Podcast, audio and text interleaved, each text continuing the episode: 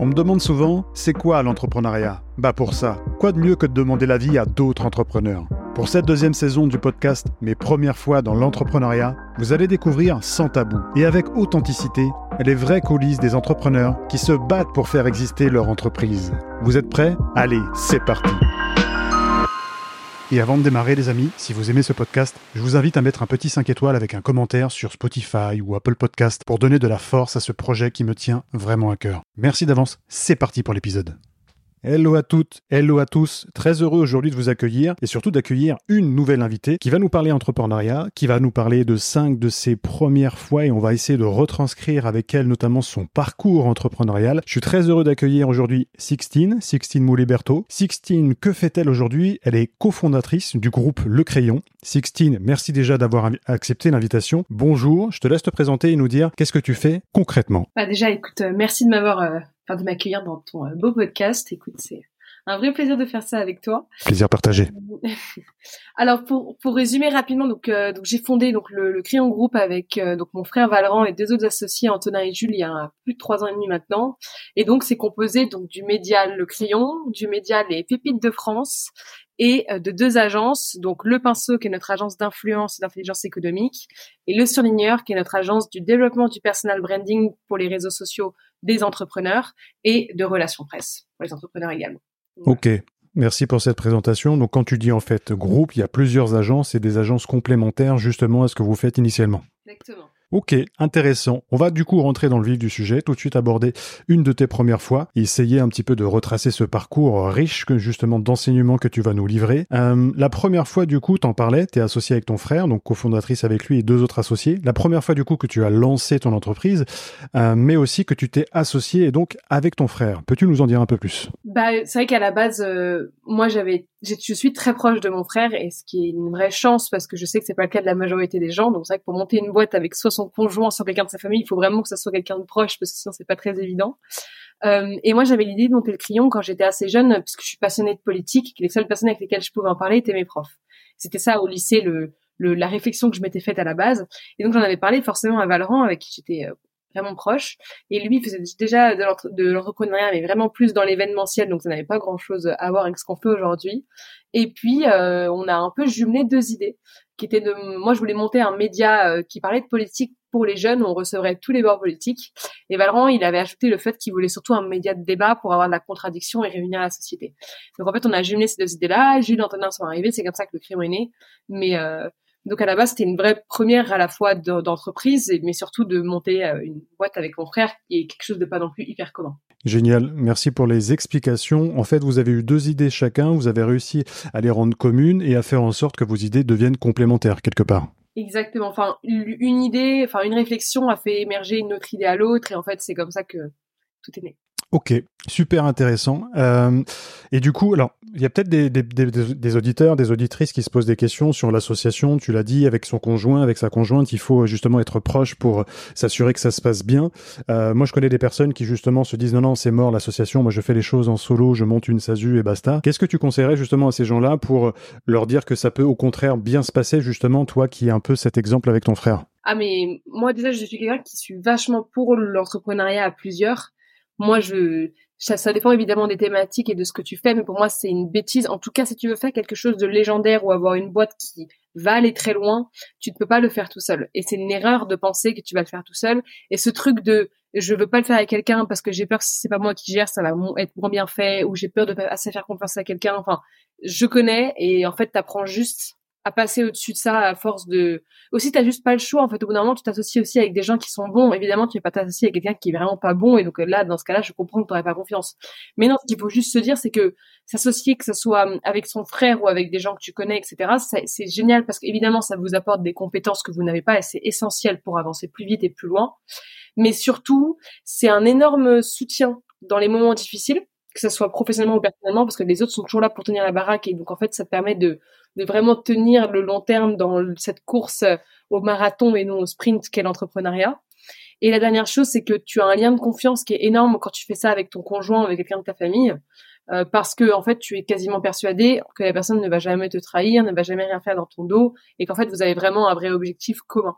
Et nous, on avait réussi avec le crayon à instaurer notre culture avec Valorant de collectif, de on gagne ensemble, on perd ensemble, qui était notre vraiment valeur de famille, bah, en fait, on l'a inculqué aux deux, autres associés et aujourd'hui à toute la boîte. Donc en fait, tout le monde est devenu un petit peu dans ce mood-là, et ce qui, crée quelque chose de vraiment très sain où en fait, tu apprends facilement et, et en même temps, tu te remets aussi beaucoup en question. Parce que tu sais que quand tu reçois une critique des uns ou des autres, c'est beaucoup plus un axe d'amélioration justement qu'une critique. C'est vachement américaine, tu vois, de notre manière de voir les choses.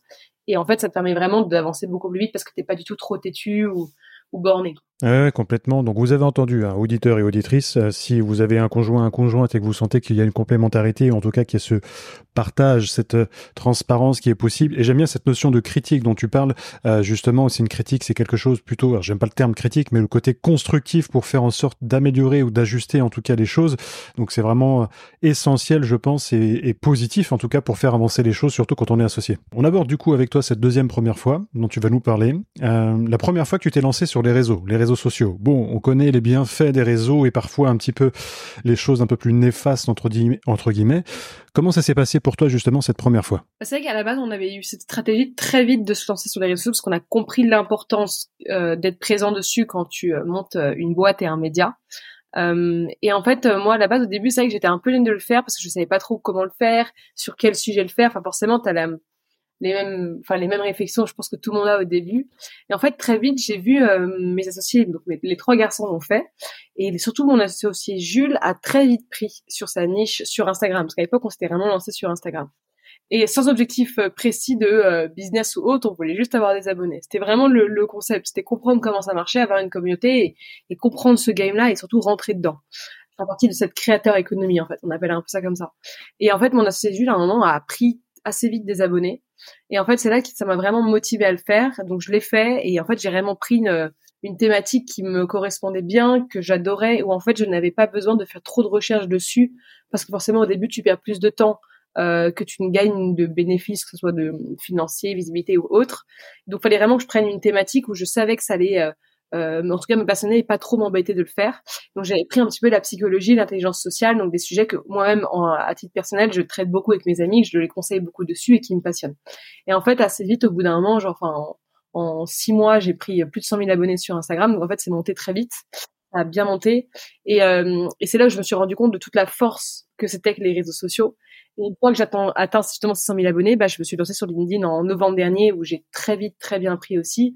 Donc en fait, ça, ça a clairement changé à la fois mon business parce qu'aujourd'hui, typiquement, je ne fais plus aucune prospection, j'ai que des leads entrants et c'est même moi qui choisis avec qui je travaille. Donc en fait, moi qui suis l'une des deux principales sales euh, de ma boîte, ça m'a vachement facilité la tâche. Et surtout parce qu'en fait, les gens voient ce que tu fais. Et c'est-à-dire que ça te rend évidemment crédible, mais surtout les gens comprennent beaucoup mieux ce que tu fais. Donc en fait, font appel à toi quand ils ont besoin de tes services. C'est pour ça que je suis autant à fond derrière les gens, en leur disant qu'il faut absolument qu'ils se développent leur personal branding. C'est d'ailleurs pour ça qu'on a développé ce service-là euh, avec le surligneur, parce que c'était juste évident que quand tu es un, entrepreneur, tu n'as pas d'autre choix si tu veux faire scaler ta boîte d'être présent sur les réseaux sociaux. Parce qu'en fait, euh, sauf quand t'es Nike, Nike ou Coca, ta marque ne peut pas être assez forte, sauf si c'est un média, parce que c'est justement l'objectif d'un média, c'est d'être exposé. T'as pas d'autre choix pour, en tout cas, attirer beaucoup de clients que d'avoir une communauté, sinon ça va prendre plus de temps, en fait. Et euh, donc voilà, toute la réflexion était venue de là, et puis aussi du fait qu'on s'était vachement construit en public. Non, c'est toujours construit en public avec le crayon depuis le début. On a toujours euh, très rapidement euh, expliqué nos problèmes, dès qu'on avait besoin de, de, de, de soutien, euh, les, les, bonnes nouvelles aussi. Enfin, on a toujours tout vite beaucoup partagé, ce qui fait que ça a donné un effet de waouh beaucoup plus gros au début que ce qu'on était. Enfin, moi je trouvais réellement. Et après, évidemment, on a rattrapé ça et aujourd'hui, bah euh, voilà, on a, on a, tout le projet qui avance très bien. Mais à la base, les réseaux sociaux avaient vraiment donné vachement de lumière et nous a aidé vraiment, vraiment à grossir beaucoup plus vite. Hyper intéressant et surtout inspirant et pour ceux et celles qui ont envie justement de se lancer, de, de se lancer sur les réseaux sociaux. Tu parles de construction justement au public, donc en fait, c'est que vous vous nourrissiez des retours justement des gens par rapport aux thématiques abordées. Euh, comment on fait pour pas se perdre justement par rapport à certaines personnes qui diraient je préfère ci, je préfère ça et avec aussi votre votre philosophie parce que j'imagine qu'il y en a une, vous êtes quatre quand même, donc déjà faut se mettre d'accord quand on est quatre. Comment on fait justement pour être en phase avec son ADN, sa culture de la boîte, et en même temps avec cette construction en public? Bah justement, c'est juste, tu dois la définir en te disant que ça peut bouger et s'améliorer, mais tu dois quand même avoir un principe fondamental. Nous, typiquement, avec le média, c'était le fait qu'on allait recevoir des leaders d'opinion de toute industrie et de tout bord politique différent, et que ça, ça n'allait jamais changer le fait qu'on allait se, politiser ou qu'on allait préférer un, un sujet à un autre. Enfin, c'était vraiment hyper important pour nous de réunir des gens profondément pas d'accord et que nous, on resterait vraiment neutre, qu'on serait vraiment le terrain de jeu neutre. Et après, euh, t'avais beau prendre des retours et avoir des retours différents, euh, c'est pas euh, trois quatre retours qui allaient nous faire changer d'avis. Si vraiment il y avait eu des milliers de retours sur qui étaient tous d'accord sur un sujet, peut-être que là on serait plus poser la question. Mais en fait, ça nous permettait surtout de comprendre et d'avoir un avis extérieur sur des choses que nous on avait parfois du mal à voir et à percevoir. Ça veut pas dire du tout qu'on changeait notre notre arme d'épaule, notre fusil d'épaule. C'est juste que ça nous permettait d'être un peu plus parfois précis, profond et, et hum, parfois même des petites erreurs que tu ne vois pas. Et puis d'autres où en fait t'es pas d'accord avec les avis que tu reçois et c'est pas grave. C'est aussi bien d'en avoir des, des avis où t'es pas d'accord aussi pour bien comprendre ce que les gens pensent. Et de toute façon, quand tu parles à tout le monde, ben, en même temps, t'as aussi plein de gens qui sont pas d'accord avec toi, qui ne le seront jamais. C'est aussi tout le principe. Donc, c'était notre jeu et puis on a pris l'habitude. Mais après, euh, ça nous a surtout vachement servi parce que t'as aussi des retours de gens que si toi t'as confiance en eux et que tu les respectes beaucoup et que tu les trouves très brillants, ces retours-là peuvent vachement t'aider. Il y a beaucoup d'entrepreneurs comme ça. Oui, complètement d'accord. Il y en a qui se nourrissent de ça. Donc, vous aviez en fait une ligne directrice, mais il y a cette ouverture d'esprit par rapport à, ce que vous pouvez entendre, par rapport à certaines remarques. Après, non pas sur la majorité de ce que j'ai cru comprendre, mais c'est vraiment, euh, enfin, non pas sur la minorité, pardon, mais en tout cas sur la majorité d'éléments. Mais voilà, il y avait en tout cas ce fil conducteur, et c'est comme ça aussi que vous avez pu vous construire euh, tous ensemble. Ok, du coup on va parler, euh, bah, après ton passage sur les réseaux, tu te lances, c'est parti, c'est lancé, pourquoi pas nous toucher un média encore plus gros? Euh, On va du coup parler de ton premier passage télé. Si tu peux nous en dire un petit peu plus, est-ce que tu as été stressé? Comment tu l'as vécu? Moi ce qui m'intéresse autour du podcast c'est vraiment ça, c'est le côté émotionnel dans le sens, pas l'émotion qui te freine, mais l'émotion qui te fait avancer. Donc est-ce que ça a été une émotion positive et que tu as été au-delà de la peur? Quelque chose qui t'a plutôt freiné? Bon là je parle un peu trop je crois, dis-nous en plus. Euh, alors évidemment, j'ai été très stressée. Moi déjà, je suis d'une nature hyper anxieuse, donc tout ce que je ne maîtrise pas à 100% me stresse. Mais le stress ne m'a jamais empêché euh, de faire quoi que ce soit parce que j'estime que quand tu as des convictions ou quand tu as une des objectifs qui sont très puissants, ils doivent être plus, puissants que tes peurs, sinon tu ne fais jamais rien dans la vie. Et moi, j'ai ce gros caractère-là d'avoir toujours eu pour habitude de confronter mes peurs, de les combattre, et même les échecs, de toujours les, les surmonter, etc. Donc, c'est pas parce que j'ai peur que je vais m'empêcher de le faire. En revanche, j'essaie d'apprendre à canaliser cette peur et à essayer juste que ça ne me bouffe pas au point où je, si je passe à la télé, dans un podcast ou dans une conférence, juste que je ne sois pas au point où je n'ai plus rien à dire et que je sois en, panique totale. Ça ne m'est jamais arrivé, mais c'est déjà arrivé parfois euh, que je fasse des conférences euh, ou des passages télé où en fait, euh, soit on m'avait pas donné les bons sujets, donc en fait j'avais pas du tout préparé le bon truc parce que on s'était trompé, soit j'avais tout simplement pas eu les sujets en avance, soit j'avais juste pas eu le temps de préparer parce que pas eu le temps de préparer. Et là en fait, ce qu'il faut juste faire, c'est juste essayer de en fait te dire c'est accepter le, worst case scénario, enfin le, pire truc qui pourrait arriver. Et une fois que tu as accepté ce, ce, pire scénario, en fait, c'est beaucoup plus facile euh, parce que du coup, d'un coup, tu es beaucoup moins stressé parce que tu te dis au pire des cas, c'est ça. Et si le pire des cas, c'est tel truc et que j'ai accepté que tel truc pouvait arriver, d'un coup, tu es quand même beaucoup moins stressé. Euh, et donc, moi, c'était vraiment ça ma petite astuce. Après, chaque fois, je me dis, il y a beaucoup de gens, euh, c'est le fait de vraiment beaucoup préparer, ça les déstresse. Moi, je suis beaucoup, très, très euh, roue libre dans ce que je fais parce que j'aime bien que ça soit authentique et naturel, donc je prépare très peu. Mais sinon, généralement, euh, faut, faut le faire et surtout c'est à force de le faire que tu seras de moins en moins stressé et beaucoup plus à l'aise et surtout que tu apprendras parce que si, tu fais constamment des choses où tu n'as pas peur ou qui ne te sortent pas de ta zone de confort, tu ne progresseras jamais en fait. Complètement d'accord, je bois tes lignes, je bois tes mots, j'aime beaucoup ce que tu dis. Je reviens justement sur cette notion de stress, c'est assez paradoxal et je trouve ça hyper intéressant comment tu le décris. En gros, euh, on s'imagine le pire, justement, bah, ou pire, je sais pas, je bégaye devant la France entière, je bégaye devant la caméra, euh, et au final, euh, la finalité, justement, c'est que tu as envie que ça se passe bien. Donc, mais tu te prépares quand même au pire pour te dire, bon, bah, il y aura pas cette déception supplémentaire et puis ça m'enlève un petit peu cette pression. Et je trouve ça fort, justement, euh, par rapport aux gens qui, un peu comme toi au début, ont cette, cette peur de, de bah, de ne pas réussir, de ne pas être à la hauteur. Euh, ce serait quoi, du coup, les conseils complémentaires que tu pourrais donner par rapport à ça pour les gens qui ont vraiment un stress important, c'est-à-dire qu'ils ont une vraie valeur, ils seraient très bons peut-être sur les réseaux, ils seraient très bons derrière la caméra, ou devant la caméra plutôt, mais il y a cette peur, il y a cette, euh, il y a cette angoisse, et ne serait-ce que de s'imaginer que bah, il y a le pire qui peut se passer. Eux, ils n'arrivent pas à s'imaginer parce qu'ils vivent ce pire-là. Comment tu pourrais les conseiller pour faire en sorte que ça lève un petit peu leurs doutes et qu'ils puissent se lancer? Bah, déjà, il y a. Hum, tu veux dire comment enlever ce stress ou comment juste faire en sorte qu'ils se lancent malgré le stress? Ouais, l'enlever, l'apaiser et puis euh, se dire euh, ok, j'arrête de réfléchir. C'est bon, de toute façon, des doutes, des peurs, je rencontrerai toute ma vie. On y va. Bah, déjà, je pense que c'est une question. C'est, je pense que c'est à force de se le dire et de le faire que tu acceptes ce mindset-là. Pour moi, c'est vraiment un mindset et ça, tu peux rien faire d'autre que juste l'accepter, de le faire et te forcer à le faire ou alors d'avoir raté tellement d'opportunités que qui auraient pu être géniales que la fois d'après tu juste tu te forces à te faire Euh, donc moi, c'est vraiment un mindset, par contre, pour se forcer à le faire. Après, pour réussir à se déstresser, il y a soit le fait vraiment de préparer, la préparation peut vraiment aider à se déstresser, ou alors euh, le fait d'écouter, alors ça peut paraître débile, mais d'écouter un peu de musique, et il y a des, beaucoup de musique ou des applications déstressantes avant de le faire. Et moi, je me rappelle, j'avais fait une grosse conférence euh, en Belgique. Il y avait euh, Oussama Amar, euh, mon frère Valran, Major. Enfin, je sais pas si tu vois que c'est plein de gens euh, assez pertinents. Et j'étais hyper stressée, pas parce que je savais pas du tout de quoi j'allais parler, ce qui était d'ailleurs le cas, parce que j'étais une heure avant, je savais pas de ce que j'allais dire. C'est surtout le fait que je faisais un, une conférence avec d'autres gens à côté qui étaient vraiment mais qui font partie des gens les plus brillants que je connaisse en conférence, qui sont hyper bons en storytelling, surtout mon frère et Oussama Amar. Ils sont vraiment très très bons en conférence, ils marquent beaucoup les gens à chaque fois. Moi, j'étais en plus j'étais la seule femme, où vraiment j'étais pas mal de stress, la plus jeune, etc. Enfin bon, tu vas me dire comme souvent, mais là vraiment j'avais un, un haut level. Et euh, ce que j'ai fait, c'est que donc Major, donc il s'appelle Anthony Gonnet-Van mais tout le monde surnomme Major, qui est euh, un spécialiste plutôt dans l'IA et la tech. Euh, lui m'a donné une application euh, qui me déstressait en fait. Et j'écoutais le truc dans mes oreilles et au bout de 15 minutes, c'est vrai que j'étais vraiment beaucoup moins stressée. Et ça m'a vraiment aidé, en tout cas, parce que le plus compliqué quand tu, tu fais un média, une conférence, c'est le début. C'est juste de, de, te lancer. Parce qu'après, généralement, ça défile tout seul, t'es dedans et en fait, t'as juste pas d'autre choix parce que t'es dans l'action.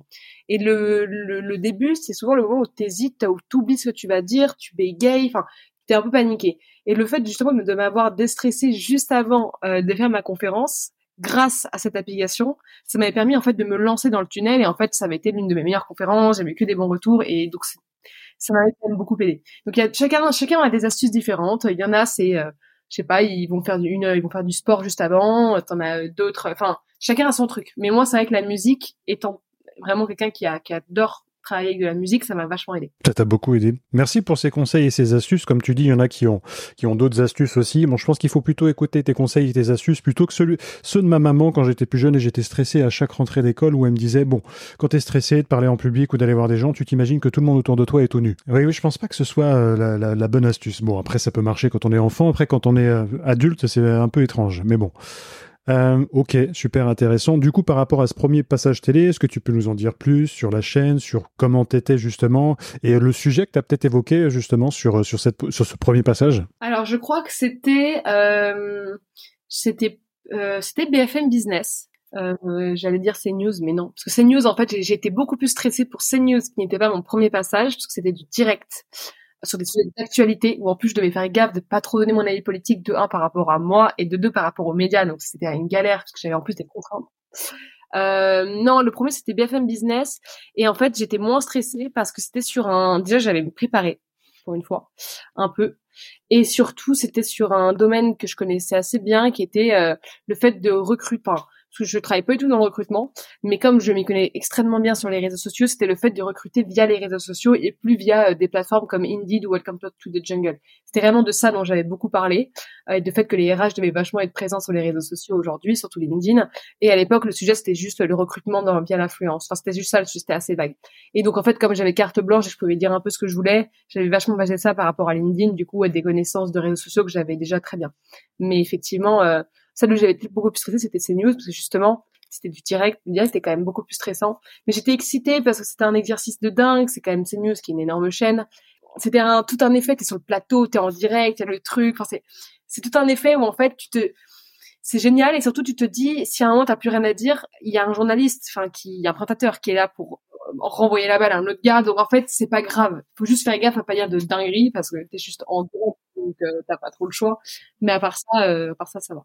Et mais d'ailleurs, je rebondis juste sur sur euh, sur euh, BFM Business, je m'étais à un moment un peu craché, un peu en direct. Et d'ailleurs, dans la vidéo, il y a, il y a, enfin, il y a, il y a toujours le passage. On va tous aller regarder cette vidéo. à un moment, je dis un truc, et en fait, j'oublie complètement la phrase d'après. Mais je sais pas pourquoi, j'ai eu un un effet de de de d'oubli de, blocage. Et donc en fait je me retrouve à dire une phrase qui ne veut strictement rien dire. Genre j'utilise plein de mots stylés dans la phrase mais ça veut rien dire. Et après je regarde la journaliste et là je, suis en mode genre et là je, vraiment je me dis hein vraiment je lâche un euh, pardon tu vois. Et à un moment tu peux pas enfin la, la connerie parce que quand quelqu'un t'écoute de un, les gens retiennent que 20% de ce que tu dis. De deux, j'étais en train, enfin, j'étais assez souriante, machin, donc les gens, ça se trouve, même s'ils comprennent pas grand chose, ils doivent se dire, elle dit quelque chose d'incroyable. Mais le fait de ouvertement m'excuser et m'arrêter, ça montre justement que j'ai dit, enfin, que j'ai raconté un peu. Et, et, je sais pas pourquoi, parce que j'ai pris de panique. Et... Parce que tu voulais bien faire aussi. Je voulais bien faire. Mais ce que je veux dire par là, du coup, par euh, ce petit truc qui est arrivé, c'est que c'est pas grave. C'est-à-dire que moi, euh, personne, je pense, euh, ne se rappelle de ça. Personne n'a même dû peut-être le capter. Et en fait, c'est pas grave. Ça m'a, ça m'a pas empêché qu'on me, qu'on m'a, qu'on a continué, pardon, à me réinviter, que je, suis quelqu'un qui adore m'exprimer à l'oral et qui fait souvent des trucs comme ça. Donc, c'est ça que je veux dire, c'est que c'est pas grave si un jour, une fois, on échoue. Euh, le nombre de politiques qui parfois lancent des gourdes à l'échelle nationale avec des millions de vues, recrutés 15 000 fois partout, et ils sont toujours là, ils sont toujours avec plein de gens qui veulent les suivre, qui veulent voter pour eux. Donc, ce que je veux dire, c'est que c'est pas grave. Et d'être parfait, d'ailleurs, être trop parfait ne rend pas la personne sympathique et attachante.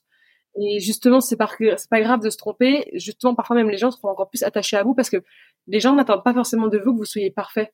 Genre, vous cherchez pas à faire de la politique. Et donc, c'est important de se dire que c'est pas grave et que ça n'enlève pas aussi toute l'expertise que vous avez déjà acquise euh, auparavant. C'est important d'avoir ça en tête. J'aime beaucoup ce que tu dis, cette notion de justement pas être parfait, de pas être trop lisse parce que on veut être parfait. Être parfait, ça veut dire quoi? Ça veut dire plaire à tout le monde. Et je pense qu'au contraire, il faut essayer de trouver un petit peu son public entre guillemets. Là, je parle par rapport euh, au réseau, au contenu, aux médias. Euh, donc, c'est vraiment important bah, d'avoir des imperfections. Et tu l'as très bien dit, euh, quand tu as des échecs, quand tu trompes avec ces phrases-là ou ce petit bug que tu as eu et que tu savais pas trop quoi dire et que tu as dit pardon ou tu mets justement le doigt dessus sur le fait que tu te sois trompé. Bon bah, ça fait partie des aléas. Bon, tout le monde ne passe pas sur BFM dans le sens où euh, quand ça arrive, tu peux pas être parfaite, c'est pas possible. Donc euh, c'est déjà une grande force euh, d'avoir su quand même rebondir et c'est pas pour autant que tu as arrêté les passages télé, bien au contraire. Et tout le monde, enfin personne en tout cas, se souvient de cette vidéo, mais moi je diffuserai prochainement du coup la vidéo sur mon compte LinkedIn pour qu'on puisse voir avec Sistine. Non, je plaisante. Mais en tout cas, je te je plaisante. Je te remercie en tout cas pour ces pour ces précisions et ton authenticité par rapport à ça, parce qu'on n'ose pas toujours dire un petit peu les, les gourdes, les échecs qu'on traverse, mais je trouve au contraire que moi c'est plutôt euh, une force. On va du coup aborder une quatrième première fois, moins élogieux, moins sympathique, mais ça fait partie aussi de notre vie, parce qu'on parle souvent de la vie de l'entrepreneur, vie professionnelle, mais la vie de l'entrepreneur, qu'est-ce qu'elle a euh, Qu'est-ce qu'il a plutôt? Il a une vie personnelle aussi. Euh, là, on va parler du coup de ta première euh, séparation, alors plutôt une séparation qui date euh, d'il y, a, d'il y a quelques temps, euh, avec ton conjoint de l'époque, et quelque part, ça va être un, mal pour un bien, je pèse mes mots bien sûr quand je dis ça, c'est toujours difficile émotionnellement quand on se sépare de quelqu'un, mais un mal pour un bien par rapport à ton business. exactement. Euh euh, alors déjà, je mettais. En fait, c'est important aussi d'évoquer ce genre de sujet parce que derrière l'entrepreneur, il y a quand même une grosse vie privée, comme derrière tout le monde. Et c'est vrai que les gens ont tendance à exposer que les choses positives de leur vie et euh, à donner l'impression qu'ils ne vivent que pour leur boulot, ce qui est faux. Ou alors les gens qui font ça, je pense qu'ils sont pas forcément hyper heureux, qu'ils ne tiennent pas au long terme. Euh, et donc en fait, on a tous une vie privée. Et effectivement, moi, il y a eu ça vraiment cet effet de le crayon commençait vraiment à très bien marcher. J'étais très demandée. Euh, j'avais beaucoup d'événements et donc forcément étant en plus quelqu'un de très très extraverti, j'adore être entouré de plein de gens, c'est comme ça que je puise mon énergie. Donc à une époque, bah, pendant ça trois semaines d'affilée, je sortais beaucoup pour voir des gens, pour euh, aller à des événements, faire des conférences. Enfin, j'étais vraiment très sollicitée. Donc j'ai vachement délaissé mon conjoint qui est qui est quelqu'un qui n'est pas dans qui n'est pas dans l'entrepreneuriat. Donc forcément, qui ne comprenait pas, euh, même si vous laissez le comprendre, il peut pas le comprendre. Parce que déjà, euh, quand tu montes ta boîte, c'est plus important qu'en fait tout. Moi, je sacrifierais tout pour ma boîte aujourd'hui. Et en plus, euh, tu es passionné donc en plus par ça. Et surtout, bah, ça te prend beaucoup de temps parce que tu es tellement passionné et t'aimes tellement ça que pour toi, tu vois même pas ça comme du travail. C'est-à-dire que même aujourd'hui, moi, je préfère mes semaines à mes week-ends pour te dire.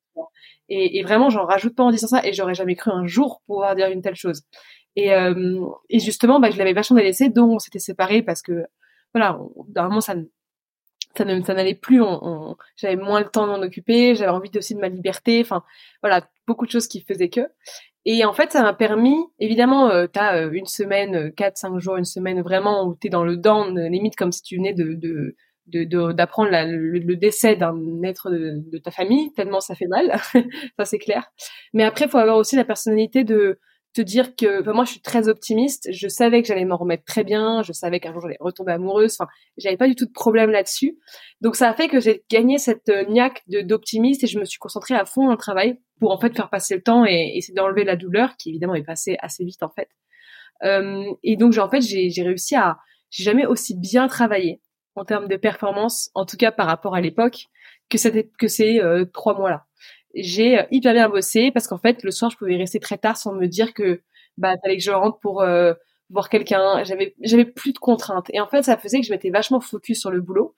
Je m'étais euh, donné des objectifs que j'avais vachement bien réussi à atteindre. Alors c'est des objectifs assez disproportionnés. Enfin, et c'est du coup cette, cette, ces moments négatifs de rupture qui avaient vraiment été horribles. Et je ne souhaite vraiment même pas ça mon pire ennemi de vivre ça tellement ça fait mal. Mais je pense qu'on passe tous par là. Euh, et ben finalement, ça s'est révélé être très positif pour mon boulot. Oui, donc ça a eu un, côté positif pour toi. Euh, comme tu dis, c'est pas forcément quelque chose qu'on a envie de vivre au quotidien. Euh, enfin, on le vit au quotidien parce qu'on vient de se séparer, mais ce que je veux dire, c'est quelque chose de très personnel. C'est c'est très difficile, en tout cas, de concilier un petit peu le deux, le côté euh, professionnel, et puis se dire, bah voilà, je viens de me séparer, c'est pas évident. Euh, comment on fait justement pour retrouver la force? On se plonge dans son boulot. Moi, justement, je l'ai fait pendant des années, c'est-à-dire que j'avais une chose assez grave qui m'était arrivée, puis je me suis vraiment focus sur le travail. Comment on fait pour trouver cet équilibre, même si j'ai l'impression par rapport à ce que tu dis, ça m'a fait sourire de l'intérieur, mais je trouve ça énorme ce que tu décris. C'est, je préfère limite mes semaines à mes week-ends parce que j'aime ce que je fais. Donc j'allais dire comment on fait justement pour trouver la force, mais j'ai l'impression que ton moteur, c'était déjà de faire quelque chose qui te passionne au quotidien et que quelque part, c'était pas si difficile que ça. Oui, exactement. Enfin, j'ai, enfin, j'ai pas grand chose à dire là-dessus à part que quand t'aimes profondément ce que tu fais, t'as plus ce truc de t'es euphorique le vendredi soir et triste le dimanche soir que tu avais à l'école quand tu étais petit, tu vois. Bah j'ai pas ça aujourd'hui et euh, je m'amuse vraiment plus, même vraiment c'est le terme. Je je travaille beaucoup bien sûr, mais je m'amuse aussi tellement, c'est tellement stimulant mes semaines que même parfois j'en viens à mes week-ends à m'ennuyer quoi. Donc du coup en fait je me repose les week-ends, euh, mais c'est rien ne remplace l'adrénaline et, et, et, ce que tu ressens la semaine avec le, avec le travail quoi. Euh...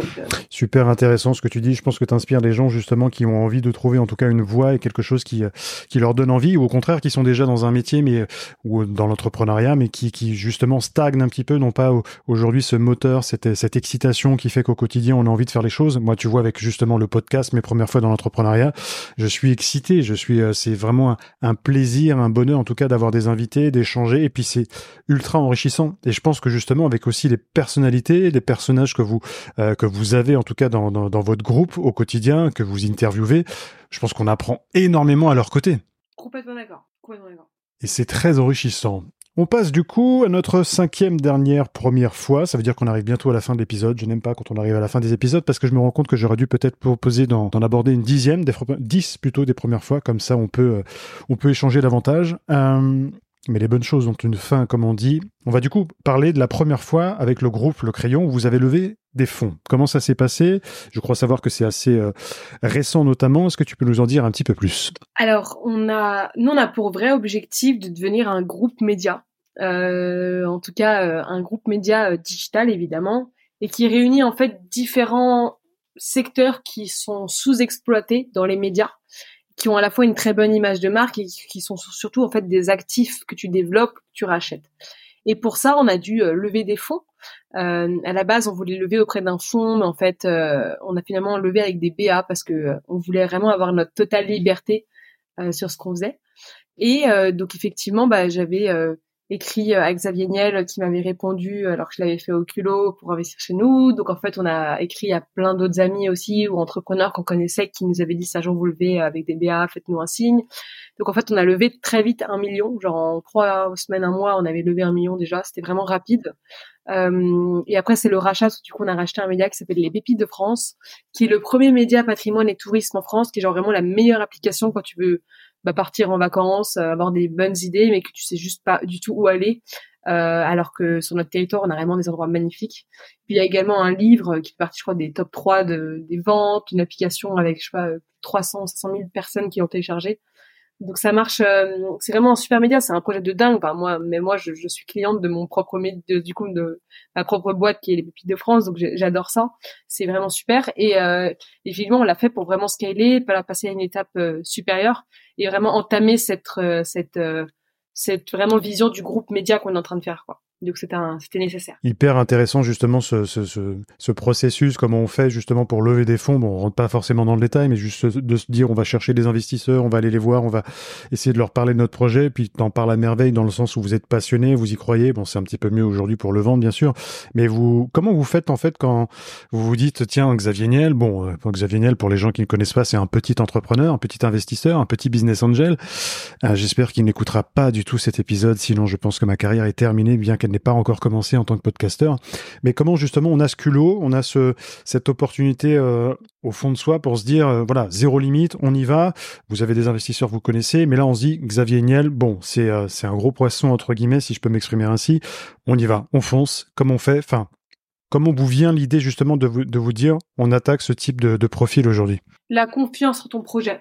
Quand tu sais que vraiment tu es en train de faire un projet, même d'ordre d'ordre public, même national, euh, et que c'est pas, tu vois, t'es pas en train de faire des formations euh, euh, ou autres que je ne critique pas, hein, chacun son game, mais nous on, on, essaie de faire quelque chose de, de, de, qui peut aider entre guillemets un peu la société, qui apporte une petite pierre à l'édifice, qui peut euh, en tout cas euh, reconnecter les, les, jeunes avec les médias. C'est vraiment c'est toute cette psychologie là qui est vraiment un, un travail de, de longue haleine et surtout de de, de, de c'est long à faire, c'est dur et c'est vraiment euh, très très ambitieux. Et pour ça, euh, bah déjà, tu crois vraiment à ton projet et surtout, tu as le culot d'oser le faire et de te dire qu'en fait, de toute façon, tu n'as rien à perdre à ne pas essayer de le faire. Et en fait, on aurait même levé des fonds, même si Xavier Niel n'avait pas voulu investir, on aurait largement trouvé assez.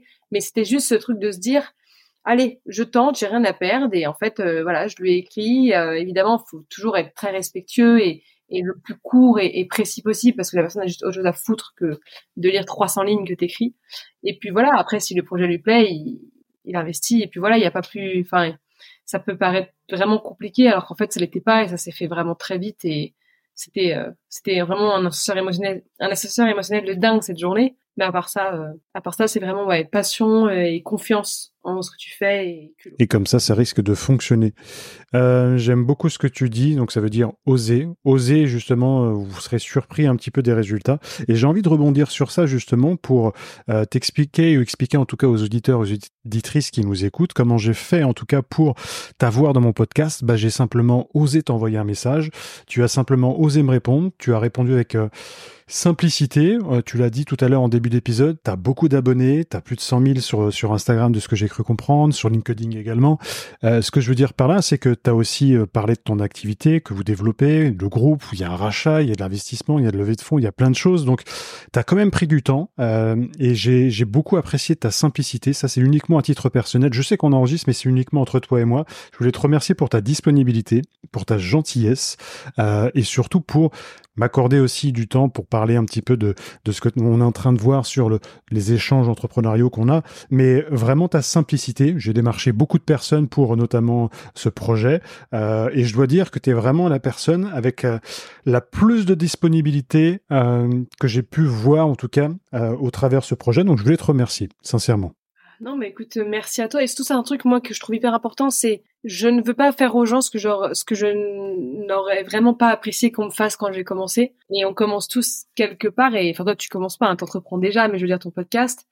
Et surtout, moi, je suis vachement. Enfin, nous, on est, c'est l'une de nos valeurs, le collectif. Et en fait, euh, donc moi, si euh, je peux participer à un projet de quelqu'un que je trouve génial, euh, même lui envoyer de la force, avec plaisir, je le fais. Ça peut aider des gens ou la personne. Enfin, moi, je suis vachement dans ce mood-là. Et surtout, surtout, je, jamais je me prendrais, enfin, trop au sérieux ou en fait non. Sinon, c'est ça peut être très long de, de, progresser et de monter. Et par contre, la chute peut être vraiment très rapide. et en fait, jamais je me comporterais comme quelqu'un qui n'est pas ce qu'elle est ou qui est hautaine, euh, non, je, ce n'est pas moi et jamais je le ferai. Il y en a beaucoup qui le font, donc je, je comprends. Euh, euh peut-être pour mon message, peut-être qu'il y en a qui l'ont été avec toi, mais moi, ce sera jamais le cas. Donc, si j'ai le temps de le faire et que tu arrives à m'en prouver, euh, je le sais de le faire un maximum. Parfois, il n'arrive pas toujours, mais Là, ça se trouvait que ça marchait bien. J'apprécie beaucoup. Euh, c'est pas que d'autres personnes n'ont pas eu les mêmes rapports, mais euh, on est justement sur des échanges, on est sur là pour partager un petit peu les choses. Tout le monde ne peut pas dire oui. C'était, on va dire 97% des gens m'ont dit oui. Puis il y a une saison 3 qui se, qui est en train de se goupiller. Bon merde, je suis en train de lâcher une info. Donc pour les gens qui nous écoutent, il y aura une troisième saison avec des projets encore plus fort, plus haut, un petit peu à la hauteur de ce que tu viens de dire par rapport à cette levée de fonds avec euh, Xavier Niel. On va essayer de le contacter d'ailleurs. En main, c'est encore une nouvelle info.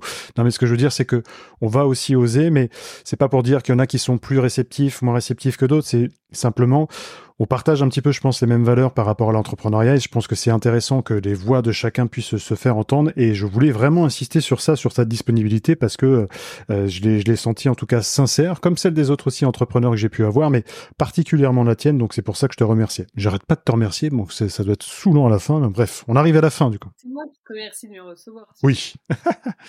euh, en tout cas, on arrive à la fin de cet épisode. Dernière question, mais qu'on te pose très très souvent. Euh, les qualités pour toi qu'on doit avoir quand on se lance dans l'entrepreneuriat, peu importe le domaine d'activité, ce serait quoi? C'est fou, on me la pose à chaque fois. À chaque fois, j'essaie de répondre à un truc différent. Et donc là, je vais dire euh, le culot le culot. La curiosité, le culot, je pense que l'on peut mettre ça dans un même panier. Et donc curiosité, culot. Et qu'est-ce que tu conseillerais à la Sixteen d'il y a quelques années? Je crois que tu l'as fondé à 17 ans euh, avec ton frère, du coup, euh, le groupe Le Crayon.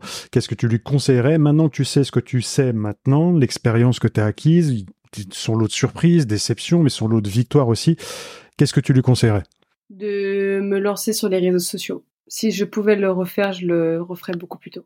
C'est la seule chose que je Parce que c'est un canal puissant et que ça peut vraiment te propulser si vraiment ton message est impactant. Ça te fait gagner tellement de temps. Et surtout, il y a un truc, j'avais fait un post LinkedIn dessus euh, l'autre jour. Je disais que c'est pas seulement pour les autres que c'est bien, mais c'est surtout pour toi parce qu'en fait, ça te pousse constamment à devenir une éponge à contenu. J'avais appelé ça comme ça. Tu dois constamment te apprendre des choses, t'enrichir et parce que t'as juste pas d'autre choix que si tu veux tenir une ligne éditoriale pertinente et continuer à toucher une ligne pertinente, en tout cas sur LinkedIn, t'as pas d'autre choix que de continuer à prendre du contenu qualitatif qui apporte de vraies valeurs ajoutées et des vraies réflexions aux gens. Parce que de beaucoup de contenu bullshit ou de beaucoup de contenu storytelling inspirationnel, il y en a beaucoup sur LinkedIn et évidemment ça marche parce que c'est les codes de la plateforme. Mais à la fin, euh, c'est juste quelle personne tu veux avoir dans, ta communauté. Complètement d'accord. Et moi, je m'en sers beaucoup, mais après, c'est savoir s'en servir justement, ne pas faire en sorte que ce soit sa marque de fabrique et plutôt essayer de jongler, de trouver le juste équilibre. C'est ça qui est pas évident. Sixtine, merci beaucoup. C'était un vrai plaisir. Et moi, je vous dis donc à très vite avec euh, un nouvel invité pour euh, notamment parler encore